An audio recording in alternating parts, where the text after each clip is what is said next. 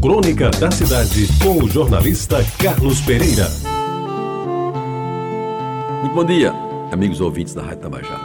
Nesta primeira quarta-feira de dezembro, que já anuncia o começo de um verão, como sempre, muito calorento e com muita coisa para se ver, eu vou lhes falar sobre o banho de mar em Tambaú.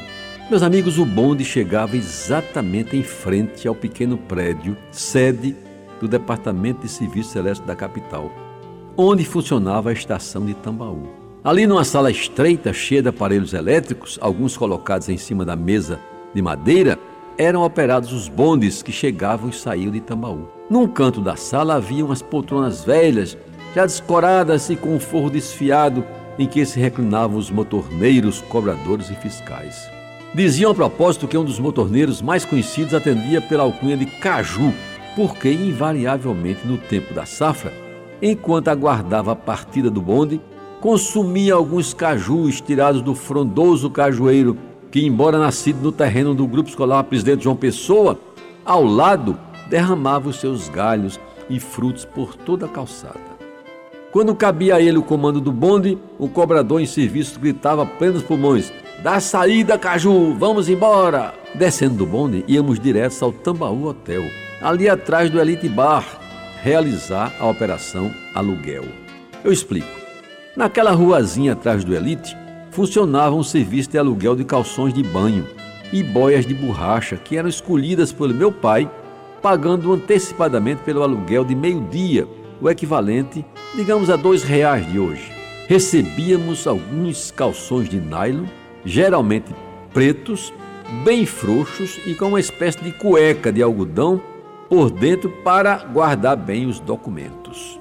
A boia era uma câmara de ar de carro ou de caminhão, enchida num compressor à nossa vista, geralmente com um ou mais remendos e com um proeminente pito, responsável, muitas vezes, por arranhões nas coxas e nos braços dos seus usuários.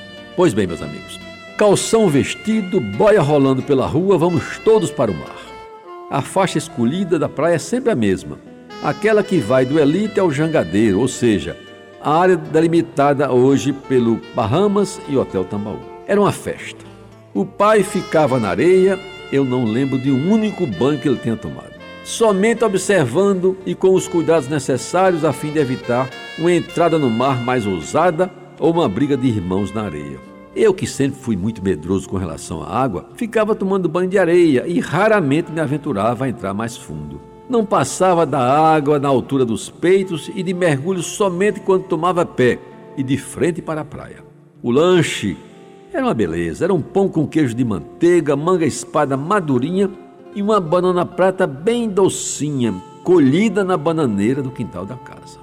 Antes das onze e meia, estávamos voltando ao Tambaú Hotel para entregar os calções alugados. E lembro bem, quando passávamos diante do Elite Bar, que hoje é Banco do Brasil, pedíamos ao pai para tomar uma sopa de cabeça de peixe, que era anunciada em letras garrafais na entrada do restaurante, num cartaz dos tipo Cinema Jaguaribe.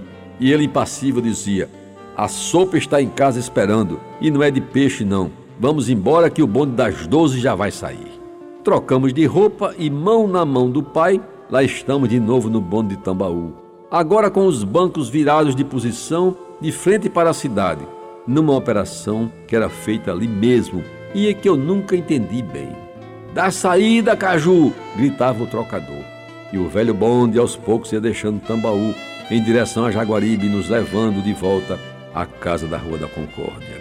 Éramos pobres, é verdade, humildes, é verdade, mas vivíamos muito felizes. E era uma felicidade tão diferente que até hoje eu não sei como descrevê-la. Muito obrigado a todos pela atenção e até amanhã. Você ouviu Crônica da Cidade com o jornalista Carlos Pereira.